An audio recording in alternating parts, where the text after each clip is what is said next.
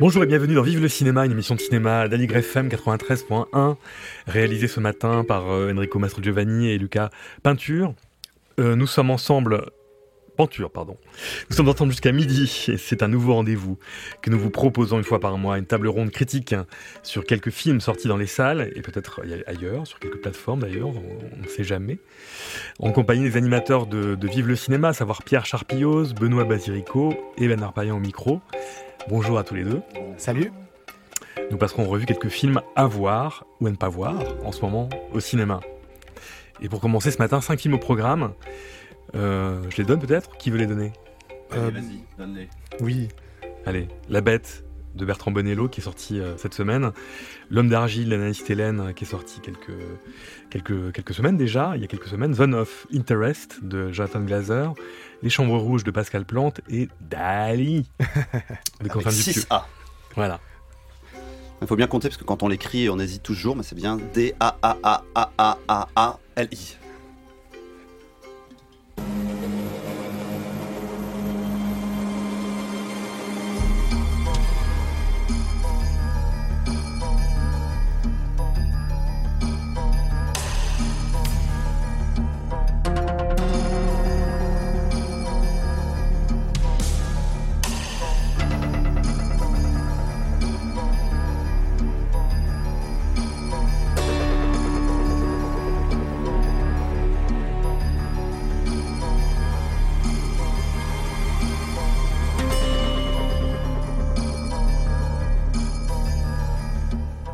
C'est sur cette musique de La Bête de Bertrand Bonello que nous ouvrons cette émission. Euh, la Bête, euh, la musique est d'ailleurs composée par son réalisateur Bertrand Bonello, qui est un des réalisateurs compositeurs euh, français qui a les deux casquettes. Cette fois-ci, d'ailleurs, il s'entoure de sa fille pour cette cette musique, musique expérimentale, aussi expérimentale que le film. Pierre.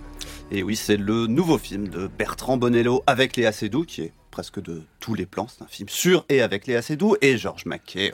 Également, dans un futur proche où règne l'intelligence artificielle, les émotions humaines sont devenues une menace. Pour s'en débarrasser, Gabriel doit purifier son ADN en replongeant dans ses vies antérieures. Elle y retrouve Louis, Louis, son grand amour, mais une peur l'envahit, le pressentiment qu'une catastrophe se prépare. C'est une adaptation libre de La Bête dans la jungle d'Henry James, qu'on a déjà vu d'ailleurs au cinéma il n'y a pas très longtemps avec euh, La Bête dans la jungle, le film de Patrick Chia, dont on peut voir un peu des ressemblances. Je ne sais pas ce que vous en pensez dans, dans les deux films, puisqu'il y a notamment euh, plusieurs scènes de fête euh, à des époques différentes qu'on voit dans La Bête de Bertrand Bonello. Le personnage va dans une boîte de nuit dont le titre de la boîte de nuit est le nom d'une époque, les années 80, les années 60 ou les années 90, et c'est le thème, le sujet principal de La Bête dans la jungle de Patrick Chia, où on voit une boîte de nuit évoluer à travers les années. Donc c'est assez drôle cette, cette multiplication des adaptations d'Henry James avec des lectures finalement assez similaires de la part de cinéastes contemporains. Qu'est-ce que vous en avez pensé, Bernard Benoît?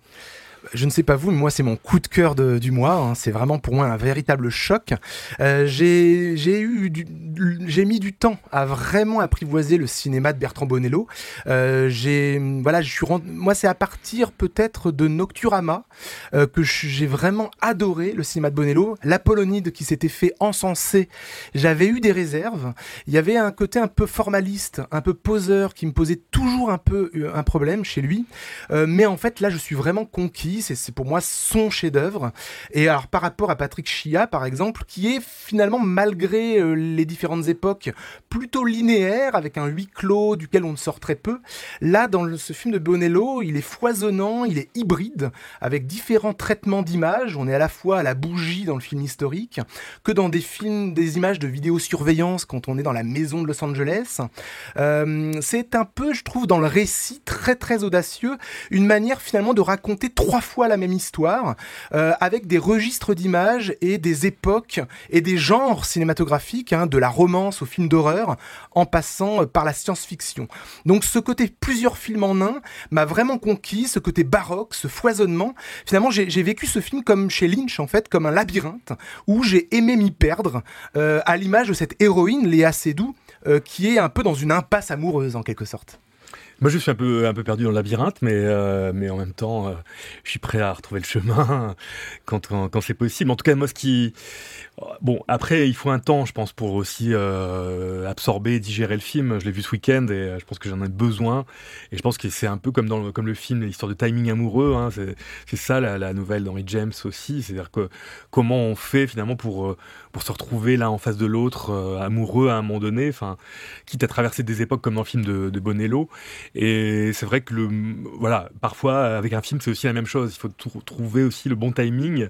Euh, pour l'instant, il n'est pas encore tout à fait euh, calé. Après, je reconnais que c'est c'est un Bonello important, enfin avec une grande forme, on, on, pourrait dire, enfin par rapport à ses films précédents, les deux derniers en tout cas, qui étaient un peu plus mineurs peut-être, euh, je sais pas, peut-être. Coma et Zombie Child. Voilà, en tout cas qui, qui, qui était qui était moins ample. Mmh. Ça, c'est vrai qu'il y a une amplitude indéniable de par les époques et de par voilà. Mais après après, je trouve le film un peu trop long. Enfin, c'est toujours un peu compliqué de, dire ça parce que ça veut toujours rien dire. Hein, c'est 2h30. Euh, c'est quand même un peu, c'est quand même, euh, voilà, il faut quand même les, on les sent passer avec des accélérations et je trouve il y a des scènes assez spectaculaires hein. il y a même mm. des, des, des, scènes avec des prix de vue sous-marine euh, parce que il y a une question d'une inondation dans la période en tout cas 1910 mm-hmm. euh, à Paris et puis euh, et puis la scène de tremblement de terre à, Los Angeles donc il y a la catastrophe est là puisque la mm. largement question de catastrophe dans le synopsis et c'est une des formes de catastrophe qui arrive en tout cas voilà donc je trouve que le, le, film est un peu trop théorique pour moi enfin c'est un peu un comble parce que ça parle de ça, ça parle des, du, du, problème des affects. Le personnage de, mm. de, de, Léa Seydoux est confronté justement à euh, l'intelligence artificielle qui lui demande de ne plus avoir d'affect. Et j'ai l'impression qu'on est spectateur aussi dans cette mm-hmm. position-là, finalement, de ne plus avoir d'affect vis du film. En tout cas, j'ai pas été ému, moins ému qu'avec mm-hmm. la version de, de Patricia. Mm-hmm. Euh, donc voilà. Pierre, peut-être? Quand j'étais au, lycée, euh, en internat, on se partageait comme ça des films euh, sur format DivX, euh, sur un disque dur, et il y avait un espèce de film qui était culte auprès des, des, lycéens que j'ai toujours détesté, qui s'appelait The Fountain de Darren Aronofsky, Oula, oui. qui se passe comme ça sur différentes époques.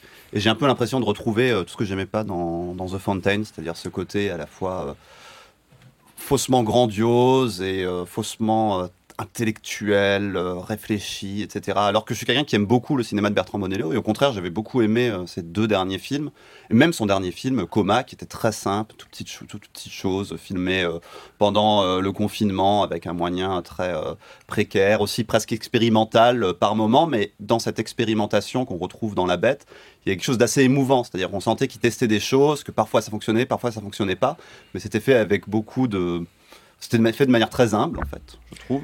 Ce que j'ai pas l'impression de ressentir beaucoup dans La Bête. Et je trouve aussi que ça souffre effectivement beaucoup de la comparaison avec La Bête dans la jungle de Patrick Chia. Et pour te rejoindre à 100% euh, Bernard, euh, dans La Bête dans la jungle, c'était un film sur la mélancolie, sur euh, la nostalgie, et donc effectivement sur, sur l'émotion. C'était un film très émouvant. Et là, c'est un film très théorique. C'est un film très amoureux de son actrice principale aussi, peut-être un peu trop. Et euh, finalement, c'est un film dont on s'ennuie quand même euh, plutôt pas mal. Mais je vois euh, Benoît. Bah, je suis le seul du coup à défendre ce film, donc je vais reprendre le micro pour. Alors, avoir le dernier mot. Non, non, pas le dernier mot particulièrement. Dans, dans, ce que je viens d'entendre, d'ailleurs, dans, dans, tout ce que tu viens de dire, Pierre, j'aurais pu détester le film avec les critères à laquelle, avec lesquels tu as vécu cette expérience. et moi, Également, je n'ai pas aimé le The Fountain, mais au contraire, moi, je suis vraiment rentré dans cette expérience de manière viscérale. En fait, j'ai vécu ça non pas de manière théorique, mais de manière physique. j'ai vécu cela avec des scènes que j'ai trouvé sidérantes, comme des fulgurances en fait. Euh, euh, la noyade, on en a parlé, cette scène aquatique subjugante, euh, le tremblement de terre, l'attente d'un tremblement de terre dans cette maison californienne, et puis également l'attaque aux pigeons qui a rappelé, qui rappelle les oiseaux, mais il y, a comme ça du cinéma. alors évidemment, Bonello rend hommage aussi à, ses maîtres, avec cette histoire de serial killer aussi.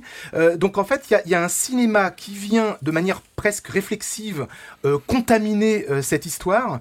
Euh, et, moi, je l'ai vécu non pas de manière théorique, mais de manière vraiment viscérale et, surtout de manière presque anxiogène, en fait, cette, cette angoisse euh, l'attente d'une catastrophe. Et j'ai trouvé ça bouleversant par rapport à l'époque d'aujourd'hui, où on est constamment, aujourd'hui, d'où qu'elle vienne, dans un pressentiment d'une catastrophe imminente.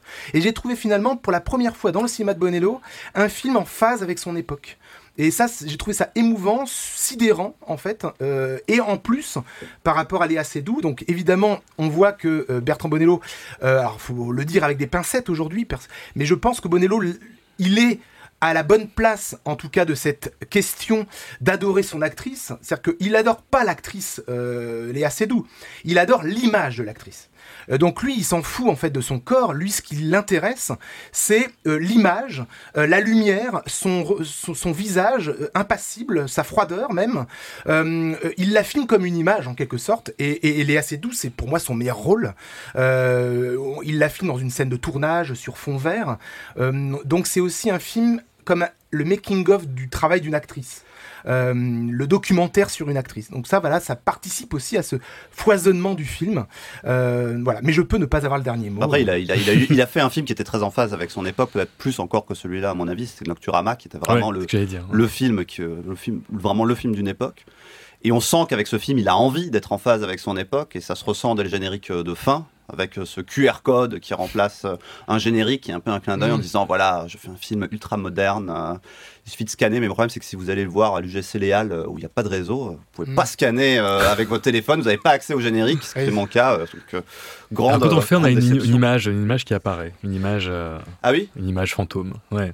Ah donc on n'a mm. pas un générique, on a autre chose. On a un générique, mais on a aussi une image. Une, image, supplémentaire. Oui, faut pas le dire. Oui, exact. Bah, L'un des personnages du film. Voilà, pour ceux qui n'ont pas vu le film. 2h30, ça suffisait. Et par rapport à Nocturama, en fait, donc était l'un des précédents films de Bonello, et, en fait, moi, ce que j'ai entendu de la part de Bonello, c'est qu'il a presque subi euh, le fait d'être en phase avec son époque. C'est-à-dire que lui, il avait écrit euh, un, scénario sur des terroristes anticapitalistes et euh, il y a eu le Bataclan et au final... Non, mais il n'est pas en phase à son époque à cause des attentats, ah pas que à cause de ça, il est en phase avec son époque dans la manière dont il... Parce qu'effectivement, on a beaucoup reproché ça, et on va aller peut-être un peu vite sur Nocturama, mais avec les attentats, le film, raconte des attentats, mais c'est aussi en face sur, la jeunesse, la désillusion de cette jeunesse, son, lien un peu paradoxal entre un espèce d'anticapitalisme et un amour quand même de la société de consommation. Donc euh, il y avait quelque chose d'assez juste qui était saisi là et qu'on a retrouvé un peu euh, dans, dans, Coma, qui était un peu la, je trouve, la, suite spirituelle de, euh, de, de, Nocturama. On avait aussi une, tentative de comprendre, pas toujours réussie, mais intéressante malgré tout, la jeunesse contemporaine. Voilà, je le retourne. Il faut peut-être que nous passions euh, au film suivant. T'as vu comme j'ai réussi à avoir le, dernier mot euh, Bravo Pierre. La technique. Bah, on va rappeler juste La Bête. On aurait... La Bête de Bertrand Bonnet. Tu pu avoir le dernier cri comme euh, Léa Seydoux. voilà, c'est ça. Mais je ne risquerai pas de limiter. Vous écoutez Allegre FM 93.1.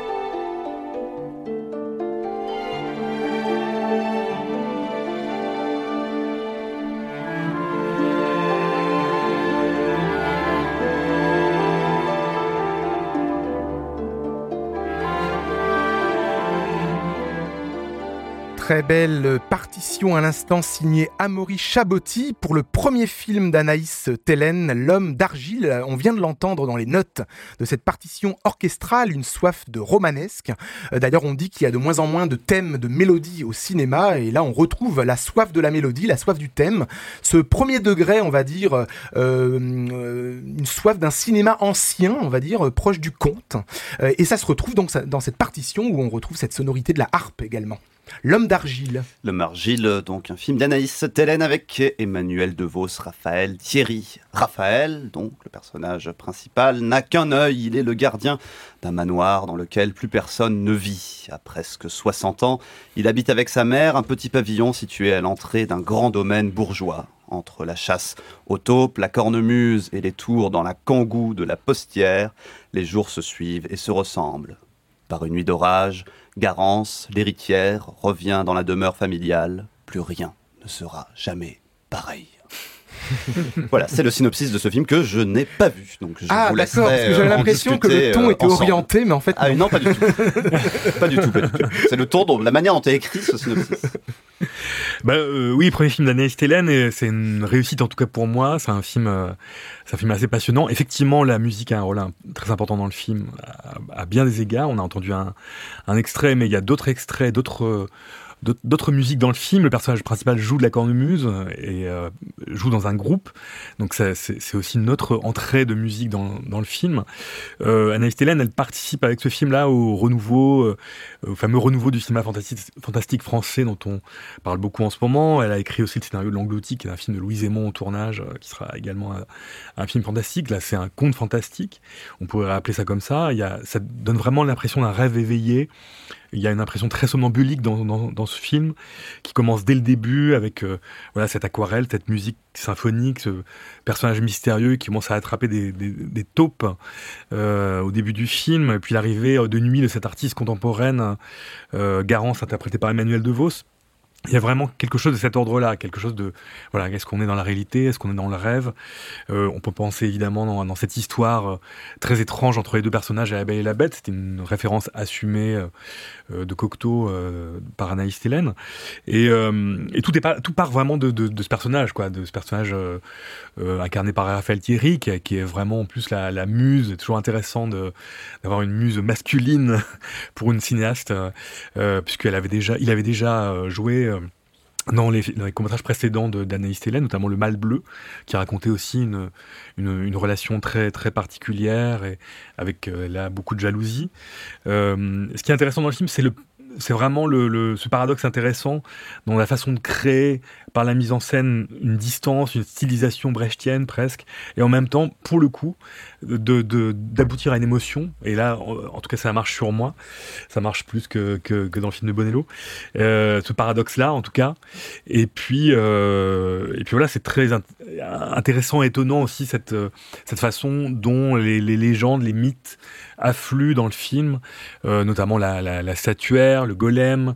Euh, il y avait au départ, euh, ça j'avais eu la, chance de lire le scénario à la base d'un le film qui s'appelait Du Grand Feu ne reste que les braises et il y avait une autre dimension qui n'est plus dans le film qui est une dimension autour de, du mythe de la nuit de la Saint-Jean euh, donc voilà il y a vraiment cette idée de, nourrir en tout cas cette relation étrange entre, euh, entre un homme et, et, euh, une artiste euh, contemporaine, voilà, d'une manière de l'inscrire vraiment dans une, dans une forme de légende et de mythe. Oui, euh, alors il n'y aura pas débat puisque j'ai aussi beaucoup aimé ce film qui est euh, pour moi une belle découverte, un premier film. On ne connaissait pas le cinéma d'Anis Télène, si ce n'est quelques courts-métrages.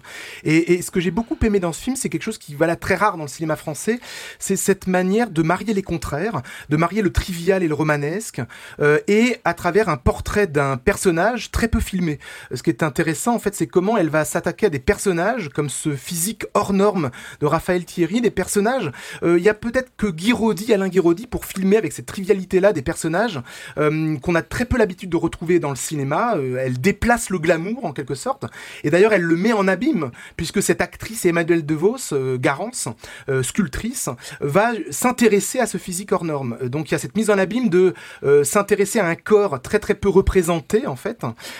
Et ce qui est intéressant, c'est qu'elle va le magnifier par son cinéma. Elle va ajouter du romanesque, de, de, la poésie et de la grâce à cette trivialité.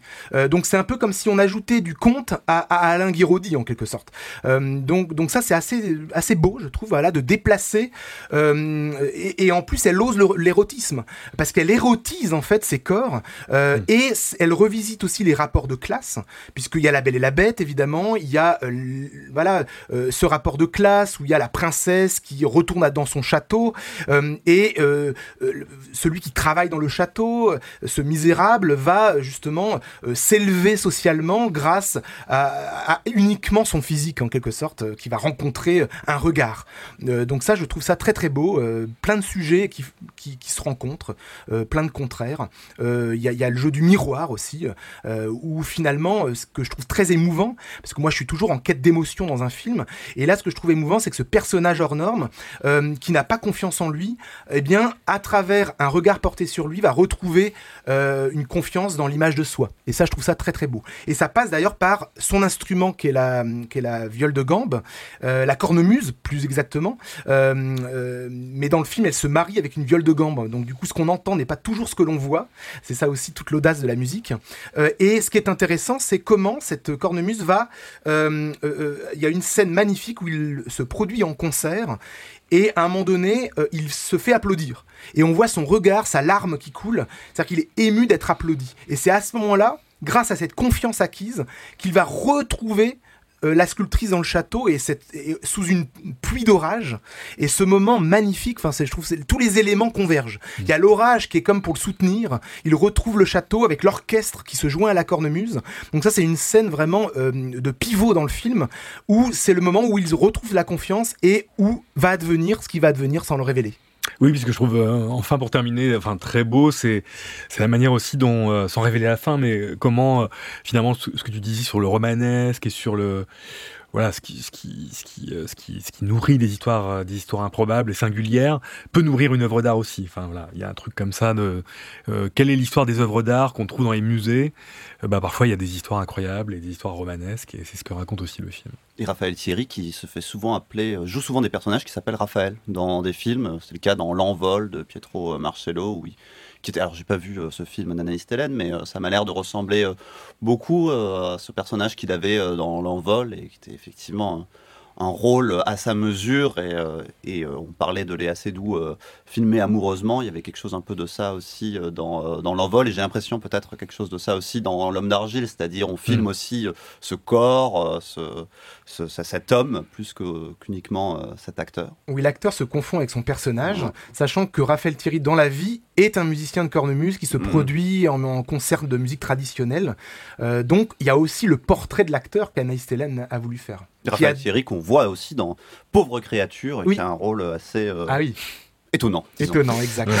et Raphaël Thierry, qui a été déjà présent dans un court métrage d'Anaïs Tellen. Donc c'est aussi mm. sa muse, en quelque sorte. même plusieurs, même plusieurs. Mm, C'était l'homme d'argile.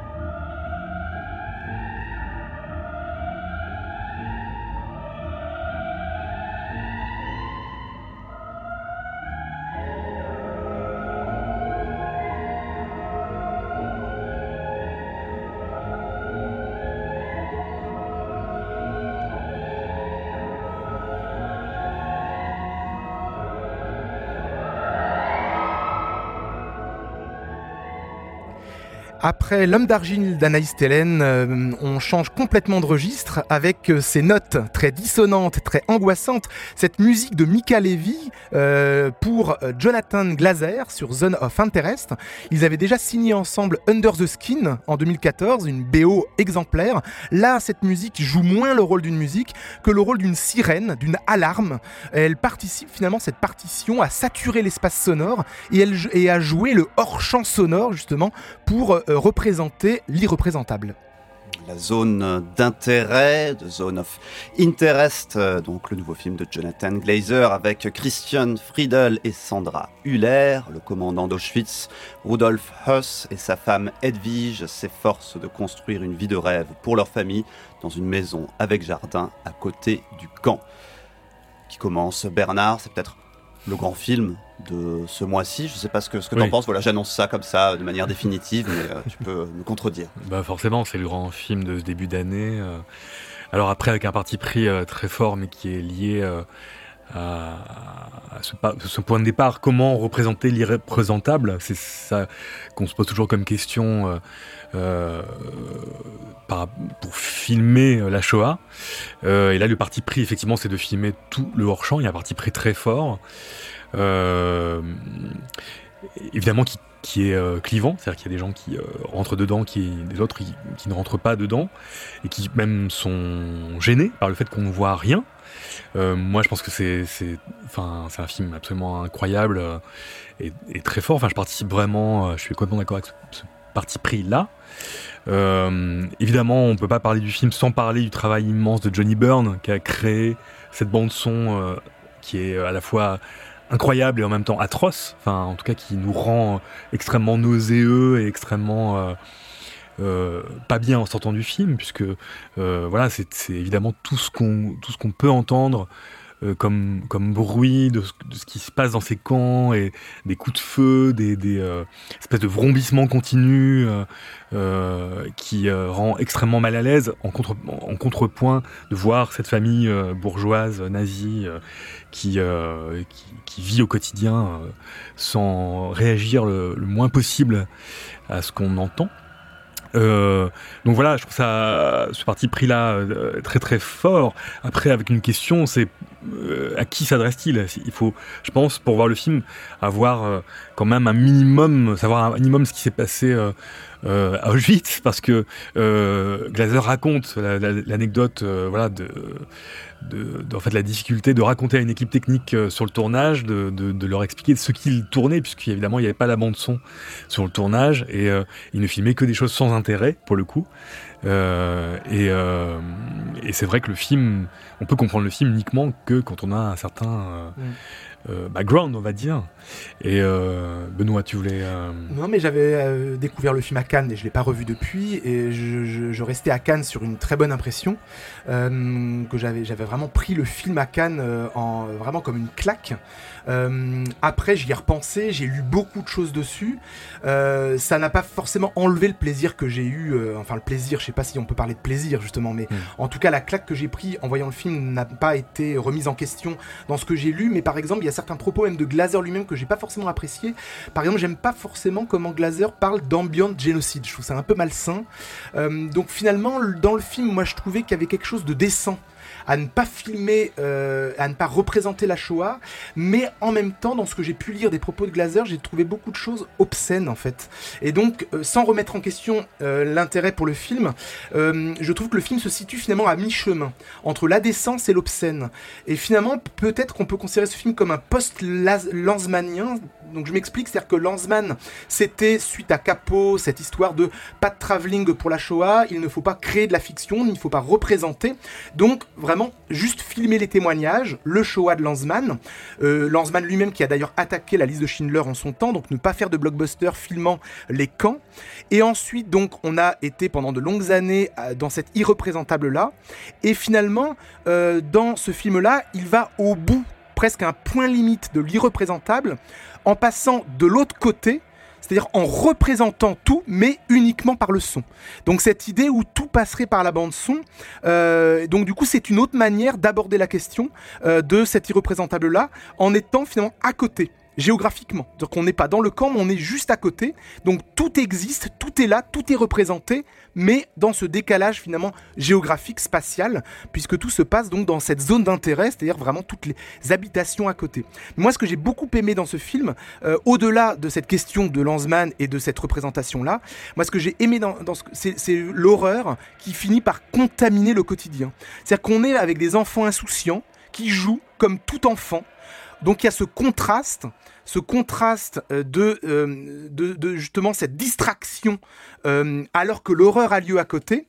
Et progressivement, l'horreur vient contaminer ce quotidien. Un exemple, à un moment donné, ils sont en train de fertiliser une terre pour faire pousser les plantes avec les cendres qu'ils ont récupérées du camp. Et donc cette manière que l'horreur vient ressurgir, euh, crée un malaise, un inconfort euh, auprès d'une population qui sont complètement dans ce décalage euh, insouciant. donc ça, c'est ce que j'ai aimé, cette manière qu'a l'horreur progressivement de contaminer ce quotidien. Allegre FM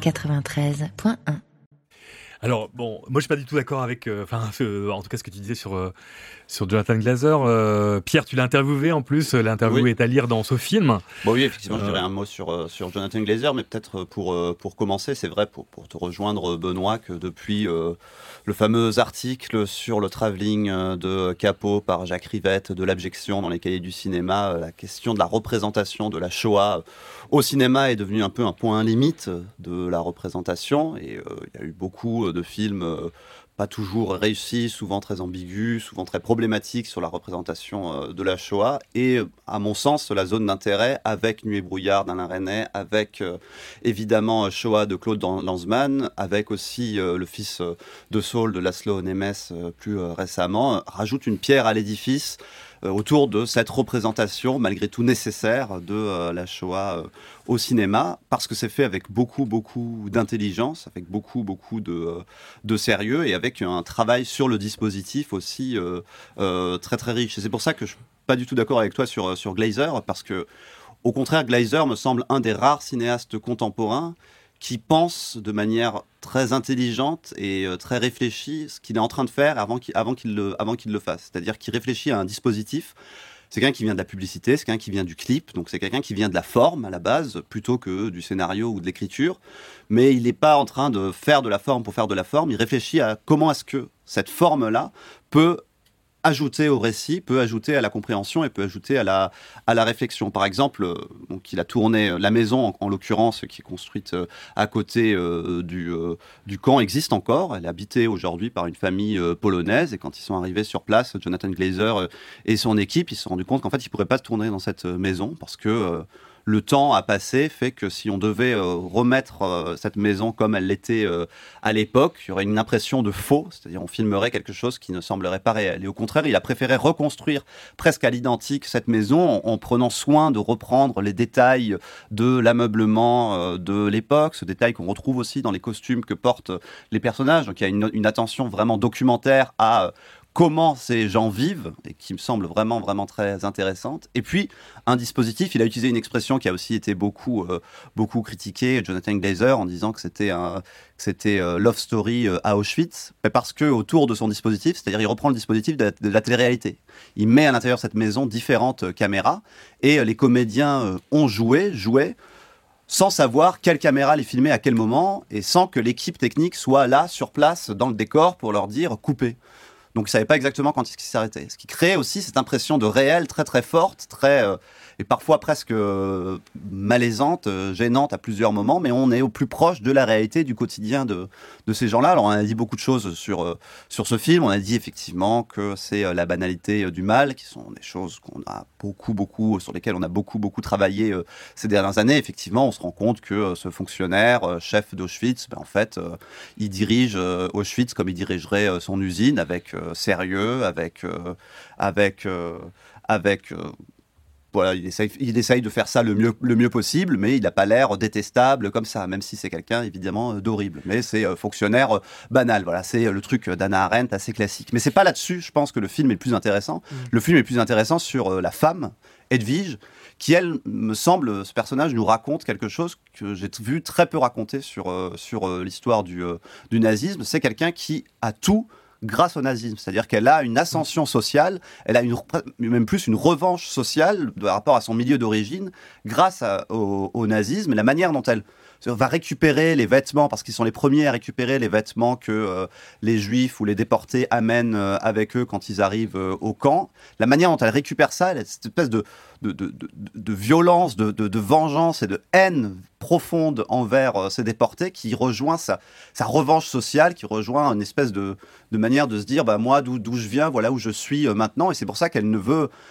pour rien au monde quitter, euh, quand il est question de partir du camp, quitter euh, Auschwitz, parce que pour elle, c'est le, le bonheur absolu, et elle n'arrive pas à comprendre que sa mère, que les personnes qui viennent en visite ne, ne voient pas euh, cette espèce de richesse qu'elle a accumulée en étant arrivée à cette position-là. Donc c'est un personnage évidemment horrible, et un personnage aussi passionnant, parce qu'il raconte quelque chose de de très juste aussi sur ce que sur ce qu'a mmh. été, je pense, le nazisme et qui est finalement assez assez peu euh, raconté. Donc il y a beaucoup de choses assez euh, intéressantes et c'est grâce au dispositif que Glazer arrive à nous raconter ça. Je pense que s'il avait fait un film entre guillemets conventionnel, euh, découpé de manière habituelle, etc., on n'aurait pas eu cette impression de réel si forte et on n'aurait pas eu cette cette compréhension des, des personnages aussi forte. Donc donc c'est pour ça aussi que c'est quelqu'un qui parle intelligemment de son dispositif. Alors, il peut utiliser des expressions qui peuvent, sortir de leur contexte, sembler euh, euh, choquantes ou étranges, mais elles sont, à mon sens, très appropriées et très, très intéressantes aussi euh, à creuser. Ça, j'ai l'impression qu'on a tous les trois aimé le film, donc il n'y aura pas de débat sur le fait d'aimer le film ou pas. J'ai envie juste de chipoter ou d'apporter une petite contradiction. Non, mais sur le, côté banal, la banalité du mal, euh, c'est vrai que c'est une grande question. Moi, dans ce film, je l'ai pas forcément ressenti dans la mesure où je trouve qu'il y a une froideur, quelque chose de très clinique, où finalement ils sont dévitalisés, ils sont presque monstrueux euh, à l'image, ils ont une représentation de monstres. Euh, euh, c'est pas comme s'il y aurait eu une esthétique de sitcom où ils seraient en train de se tapoter, se prendre dans les bras, rigoler, etc. Et hop, il y aurait l'horreur à côté je trouve que l'horreur fait déjà partie d'eux. Euh, donc il y a cette chose-là de monstrueux, de monstrueux, et je trouve que moi ce que j'ai préféré dans le film, au-delà de ce que tu dis, que j'ai tout à fait ressenti sur ces nouveaux riches qui trouvent une opportunité euh, de travail euh, grâce à ces camps, ce que j'ai beaucoup aimé, c'est comment ce film se contamine progressivement pour devenir un film d'horreur. Comment cet enfant, par exemple, qui s'amuse dans sa chambre, finit par entendre des cris dehors, il s'approche de la fenêtre, donc c'est ces percées comme ça du monde extérieur sur le monde intérieur, et comment même l'image elle-même devient une image d'horreur parce qu'elle est elle-même contaminée formellement par des scènes euh, qui viennent la, broyer en quelque sorte. Et ça, même visuellement, je trouve ça. Et la musique, le son, comment ce son du quotidien va progressivement être contaminé par un son dissonant par, euh, et, une alarme assourdissante. Oui, ce qui est intéressant, c'est aussi euh, après le fils de Saul, où il y avait peut-être qu'on pouvait reprocher une esthétique de jeu vidéo euh, au film. Là, on a, mais pas tout le temps non plus, cette esthétique euh, de effectivement de caméra de surveillance qui fait penser au, effectivement à Love Story ou euh, etc. Mais ce qui est intéressant, c'est de se demander aujourd'hui finalement si on peut pas raconter pour intéresser aussi euh, les gens à, ce génocide, utiliser des moyens euh, formels euh, très contemporains en fait. Et, c'est ce que fait le film quelque part, mm-hmm. en expérimentant la forme. Oui, et puis on peut se poser la question à quoi ça sert de faire un film de plus sur la Shoah? Il y en a tellement, on sait ce qu'a été la Shoah, on sait ce que c'est. Alors il faut continuer à le dire, il faut continuer à le montrer, mais pourquoi en faire un de plus? À nouveau, parce que il répond à une question qui me semble aussi fondamentale, c'est qui étaient ces gens et c'était pas juste dire c'est des monstres, ça veut rien dire en fait. À partir du moment où on dit ça, c'est des monstres, du coup c'est pas nous, ils sont très différents de nous. Maintenant en fait ça pourrait être, c'est ça qui est horrible, c'est que ça pourrait être n'importe qui. Et, ça, et, on, comprend pourquoi est-ce qu'ils en arrivent là. Ça veut pas dire qu'on se, met, on se met à leur place, mais on arrive à les comprendre, on arrive à s'interroger, on arrive à, les voir, on arrive à être avec eux un, temps euh, donné. Et ça c'est quelque chose de plus qu'on n'avait pas dans les, dans les films précédents et qui vient apporter quelque chose de supplémentaire à, à cette grande question de, de, de, la Shoah et sur tous les génocides d'ailleurs de manière générale. C'est une pièce manquante, c'est un film pièce manquante aussi, exactement. Par, mm. rapport à tout ce qu'on a pu voir. Mm. Euh, mm. Jonathan Terrestre, donc, de Jonathan Glazer. Jonathan Glazer.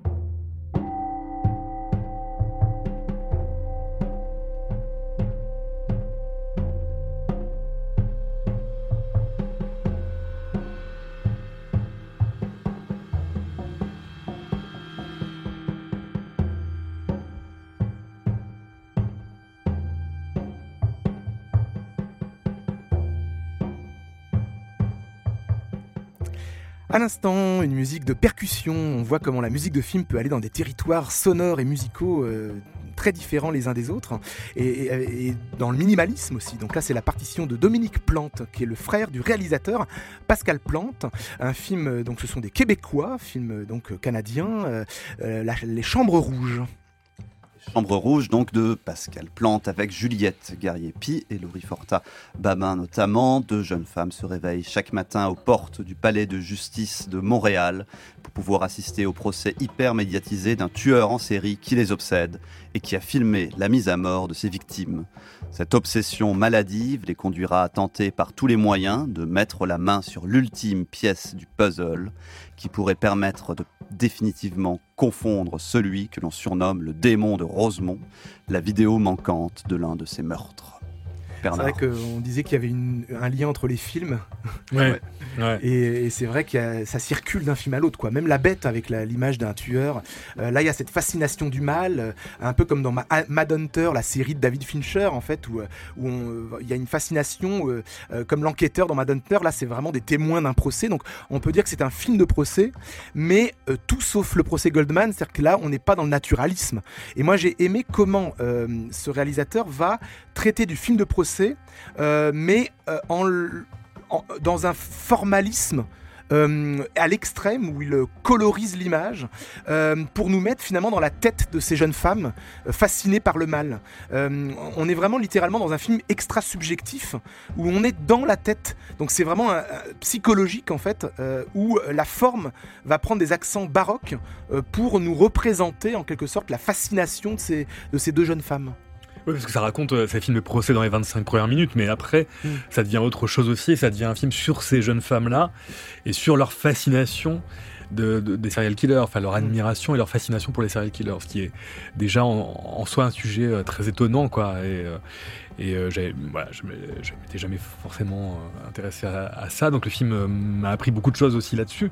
Et après, euh, effectivement, ce qui se passe, c'est qu'il y a une amitié qui se construit entre les deux femmes et une sorte de rivalité aussi sur le fait que l'une a vu ces fameuses vidéos, ces vidéos, il faut rappeler donc c'était Chambre Rouge, donc c'est ces fameux films euh, qu'on trouve sur le dark web, diffusion en direct d'atrocités, euh, et qui sont euh, évidemment au cœur du film, au cœur du procès, puisque ce sont des, des films réali- réalisés par ce serial killer. Le film, il est... euh, il, est, il a aussi un rythme, une construction très étrange, puisque donc il y a, il y a tout ce début où on a vraiment l'impression avec les, les différents monologues des, avocats, des juges, d'être vraiment, au cœur d'un procès, et après on part sur autre chose, avec, comme ça une, forme de lenteur et d'étrangeté, et en même temps des accélérations comme ça, très très curieuses, comme il y a une scène de vente aux enchères, euh, euh, justement pour, pour, sur le dark web, avec Bitcoin, pour trouver euh, la vidéo manquante, parce qu'il y a une vidéo manquante que tout le monde recherche, et qui prouverait en, plus la culpabilité du, de l'accusé.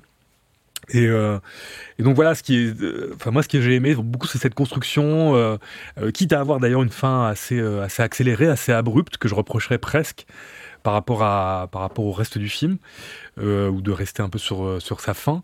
Et puis et puis effectivement ça pose aussi la question de de, de comment comment montrer ces chambres rouges. Donc euh, effectivement ça passe beaucoup aussi par le son dans le film, mais il y a quand même un plan, un plan, euh, enfin voilà, assez large où on voit quelque chose, on voit donc du coup une reconstitution euh, de ce que de ce pu être une réelle chambre rouge dans le film. Et puis, euh, euh, mais à la limite, ce qui est ce qui est d'autant qui est absolument effrayant dans le film, c'est un regard caméra. Je pense qu'il y a dans le film un des regards caméra les plus effrayants euh, jamais vus au, cinéma, avec un cri accompagné d'un cri euh, assez assez saisissant.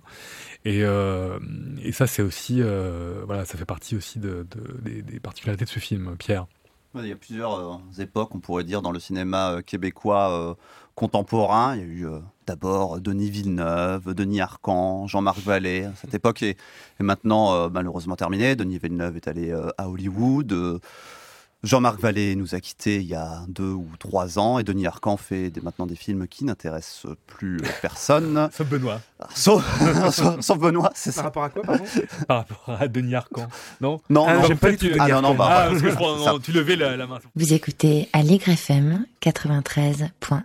Voilà, vous écoutez Aligre FM et euh, je vous parlais donc des différentes époques euh, de, euh, du cinéma québécois. Maintenant, effectivement, euh, on, après Denis Villeneuve, on a eu euh, Xavier Dolan qui a un peu euh, laissé, euh, pris la place de, euh, de tous les autres. C'est difficile d'exister en tant que jeune cinéaste bé- québécois euh, tandis que vivait Xavier Dolan. Maintenant, Xavier Dolan a décidé de prendre un peu du recul. Il a annoncé dans un entretien au Monde en début 2023 qu'il voulait arrêter le cinéma. Bah, ça tombe bien parce que du coup, on a de nouveaux jeunes cinéastes québécois qui, qui émergent. Il y a notamment Ariane Louis XVI qui a fait un film qui s'appelle Vampire humaniste cherche suicidaire consentant qui sortira prochainement, qui s'est déjà fait remarquer dans, dans les courts-métrages. Et puis donc Pascal Plante, donc c'est là le troisième euh, long métrage et qui est vraiment... euh, un bijou de mise en scène, mise en scène clinique, un travail sur, euh, sur la musique, sur le son et sur des personnages complètement énigmatiques dont on a du mal à comprendre ce que cherche exactement ce personnage principal interprété par Juliette Gariepi qui est vraiment extraordinaire dans, dans, dans ce rôle, cette, cette jeune femme ultra edgy qui semble chercher quelque chose de plus qu'elle n'arrive pas à obtenir à travers cette recherche des snuff movies, et ces films donc de, de torture dont on a Mm. dont on a parlé, qui existe ou existerait euh, dans le dark web. Ça me fait pas mal penser à un passage dans Moins que zéro de, de Bret Easton Ellis, où euh, le personnage principal est dans une fête avec plein de, de, jeunes gens, euh, tous extrêmement riches, qui ont tout et qui, ont, et qui peuvent tout avoir.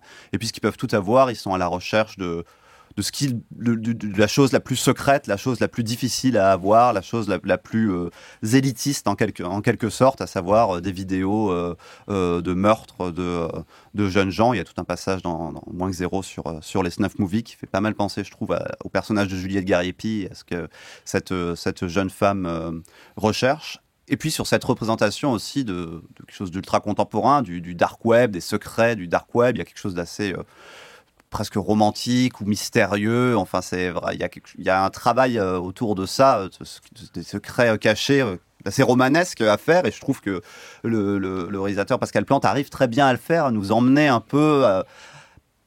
on a envie de voir et en même temps on n'a pas envie de voir. On a envie de savoir qu'est-ce qui se cache dans, qu'est-ce qui est le plus horrible qui peut se cacher à l'intérieur de ça. Et ça me fait penser à un autre film qui qui est, très réussi, que je vous conseille, je ne sais pas si vous l'avez vu, qui s'appelle Unfriended Dark Web, euh, qui est donc le deuxième film de la franchise Unfriended, qui sont des films qui se passent uniquement du point de vue euh, d'un ordinateur, un peu comme euh, les films Missing et Searching qui sont sortis il n'y a pas très longtemps. Donc on ne voit rien d'autre que le point de vue qu'un ordinateur, en fait, qu'un écran d'ordinateur, et on se retrouve face à un personnage qui va devoir aller dans le dark web pour chercher quelque chose et sur son chemin euh, vers le dark web, il va rencontrer des choses assez euh, mystérieuses et, euh, horribles. Donc il y a une espèce de, chemin secret qui se trace uniquement à travers l'ordinateur. comment est-ce qu'on peut partir dans de, dans de longs et terrifiants voyages en étant derrière son poste et dans les chambres rouges, alors ce qu'il faut dire, c'est que donc tout ce que l'on évoque, c'est-à-dire le dark web, les, les, les, tortures, ne, on ne les voit jamais. Donc en fait, le film, moi c'est ce que j'ai aimé dans le film, enfin quasiment, quasiment, enfin mais c'est à peine. Euh, ce qui est intéressant, c'est comment le film va aussi générer chez nous, spectateurs, une fascination par ce hors champ qu'on, en fait, il retarde au maximum en fait le fait de voir un peu. Euh, et donc il y a cet aspect, une temporalité lente, comme un flottement. Euh, donc c'est un film presque fantomatique comme ça. Euh, qui va se dévoiler progressivement. Le récit, on ne comprend pas tout, en fait, comme un puzzle qu'on va essayer de reconstituer. Et en plus, ce personnage, la femme principale, qui est opaque, mutique, qui s'exprime peu, donc on ne sait pas trop quelles sont aussi ses intentions. Et donc tout ce côté opaque, moi, je trouve, a généré une fascination. Et, voilà. Et, donc, du coup, nous, spectateurs, où on se situe par rapport à ce criminel, c'est toute une question aussi qui est intéressante. Oui, il y a une scène géniale de mise en scène où elle arrive euh, au sein du euh, procès euh, habillée comme une des victimes en cherchant effectivement le regard du, du, tueur et ça c'est accompagné par une musique qui est déchirante qui est c'est très grandiose mais qui fonctionne vraiment superbement bien et qui est glaçante quoi c'est quand se termine par le petit geste du l'accusé du serial killer, justement, qui la reconnaît quelque part. Le seul signe d'humanité chez lui. Entre guillemets, parce que voilà, c'est un, un, signe euh, de, de, lien affectif. Euh. Oui, c'est drôle, c'est un film de procès, mais le, le serial killer est là, et en fait, c'est assez anecdotique, le fait qu'il soit coupable ou pas, ça on s'en fiche un peu, en fait. Le personnage mm. principal, le, sujet, c'est de voir ces, snuff movies, c'est ce, ce mystère-là autour mm. de de, de ces vidéos-là. C'est-à-dire on se détourne de l'attention qui semble être la première au départ. Et puis on voit à quoi ressemble un procès au, au mmh. Québec. Hein. On a mmh. vu comment c'était les procès en France, avec différents films de procès, dont un très fameux euh, très récemment. On a vu euh, des films de procès aux États-Unis, mais au Québec c'est un peu différent, semble-t-il, une sorte de mélange entre le système judiciaire français et le système judiciaire américain, avec tous leurs ordinateurs là posés. Euh je trouve qu'en termes de, lieu, de décor de cinéma, c'est un décor assez original. Ce n'est pas du tout une salle de procès euh, un peu grandiose comme on peut en voir dans, mm. certains films. C'est quelque chose d'assez une petite salle du Palais de Justice de Montréal. Glacial. Assez glacial, oui. Ouais. C'était donc les Chambres Rouges de Pascal Plante.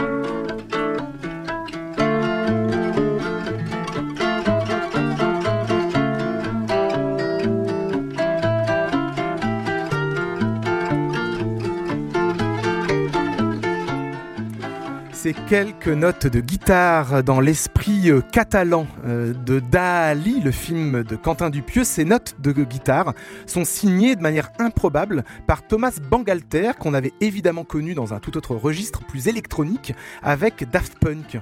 Cette guitare revient, ce thème, ce motif revient de manière lancinante, répété, euh, comme les nombreux rêves enchâssés du film.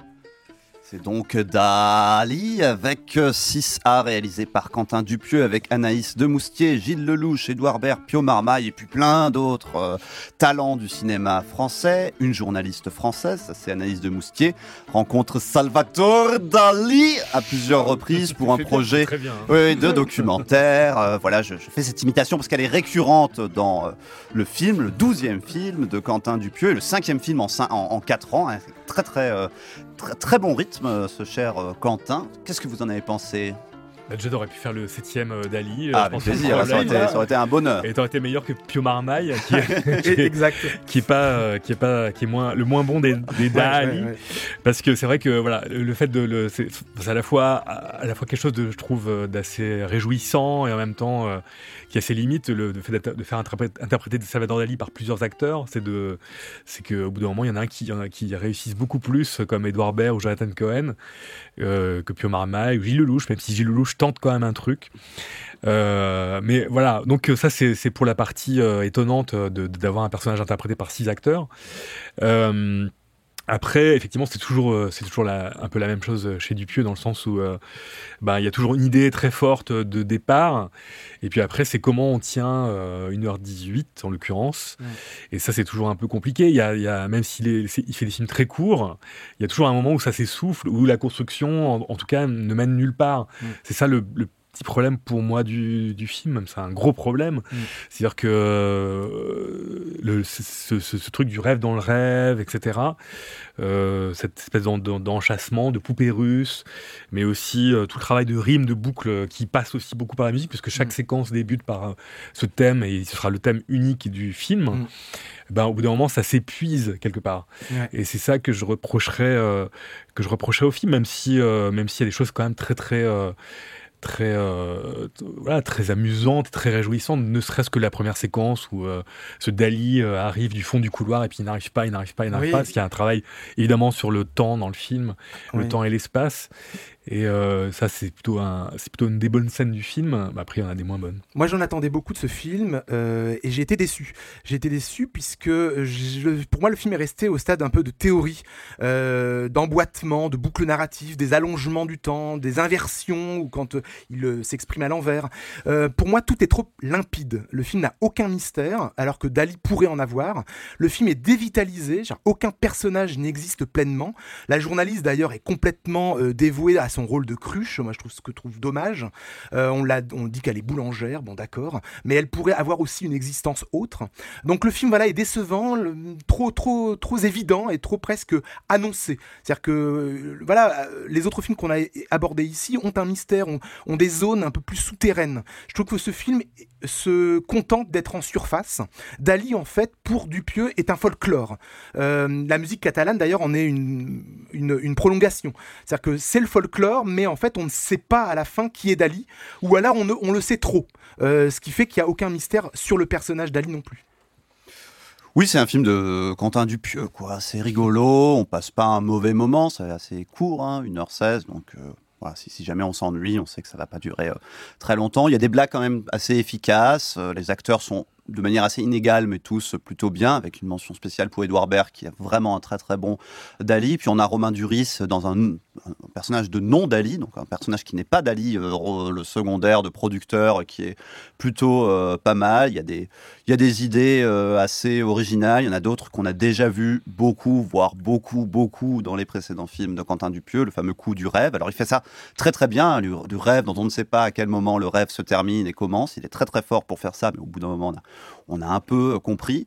Après, je préfère ce, ce type de film-là au film précédent, par exemple, euh, qu'il a fait, Yannick, avec euh, Raphaël Quenard, qui avait une tentative de propos un peu euh, politique euh, ou qui ne m'a pas semblé euh, très très intéressante, voire même un peu dérangeante, un peu populiste euh, sur les bords. Alors que là, il n'y a pas vraiment de propos politiques. C'est un film hommage, non pas non pas à Dali l'artiste, mais à Dali, Dali la figure médiatique, un peu le Dali euh, qu'on voyait la télévision dans les années 70, euh, faire des pubs euh, et ce, genre de choses, un peu ce, personnage que Dali s'était créé lui-même, parce que finalement on n'apprend pas grand-chose, c'est pas le but de, Dali en tant qu'artiste, on a, on a juste un espèce de jeu autour de cette figure-là.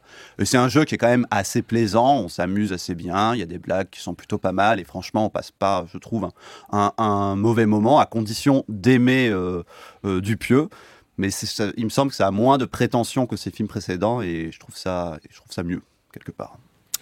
Il faut qu'on termine cette émission avec euh, la chanson du mois. On s'était dit qu'on finirait cette émission chaque fois avec la chanson du mois.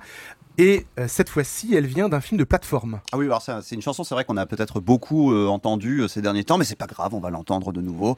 On va se faire plaisir. C'est Emerald Ferrell qui nous a fait ressurgir, ressusciter ce tube dans son film Saltburn, qui était donc un film d'Amazon Prime Video, film pas terrible au demeurant, mais qui a une excellente scène euh, de fin sur laquelle euh, on, a, on écoute ce Murder on the Dance Floor de Sophie Ellis Bextor qu'on va écouter dès maintenant. Et puis nous, on se retrouve euh, le mois prochain. Le mois prochain. Merci. Merci.